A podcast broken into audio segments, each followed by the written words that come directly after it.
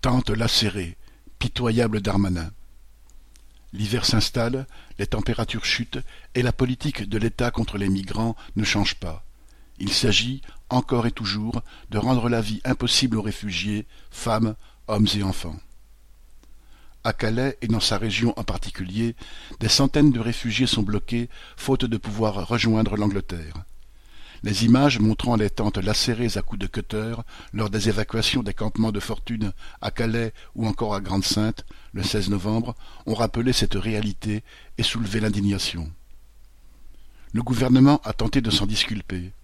Interrogé le 26 novembre, le ministre de la Justice, Dupont-Moretti, s'est ainsi exclamé Je ne pense pas qu'il y ait un ordre gouvernemental pour lacérer des tentes.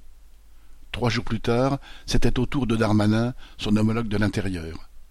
Contraint de reconnaître que cela se produisait bel et bien pendant les évacuations ordonnées par l'État et effectuées à grand renfort de CRS et de policiers, il a attribué les lacérations aux sociétés privées engagées pour jeter les tentes, guillemets, mais en aucun cas pour les lacérer, et a assuré qu'il avait demandé que cesse cette détestable pratique.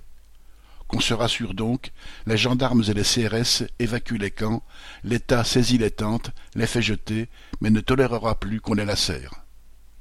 Les associations qui aident les migrants dénoncent régulièrement les obstacles mis à la distribution des repas, le harcèlement subi par les migrants pour les empêcher d'installer leurs tentes, la confiscation de leurs affaires personnelles, etc.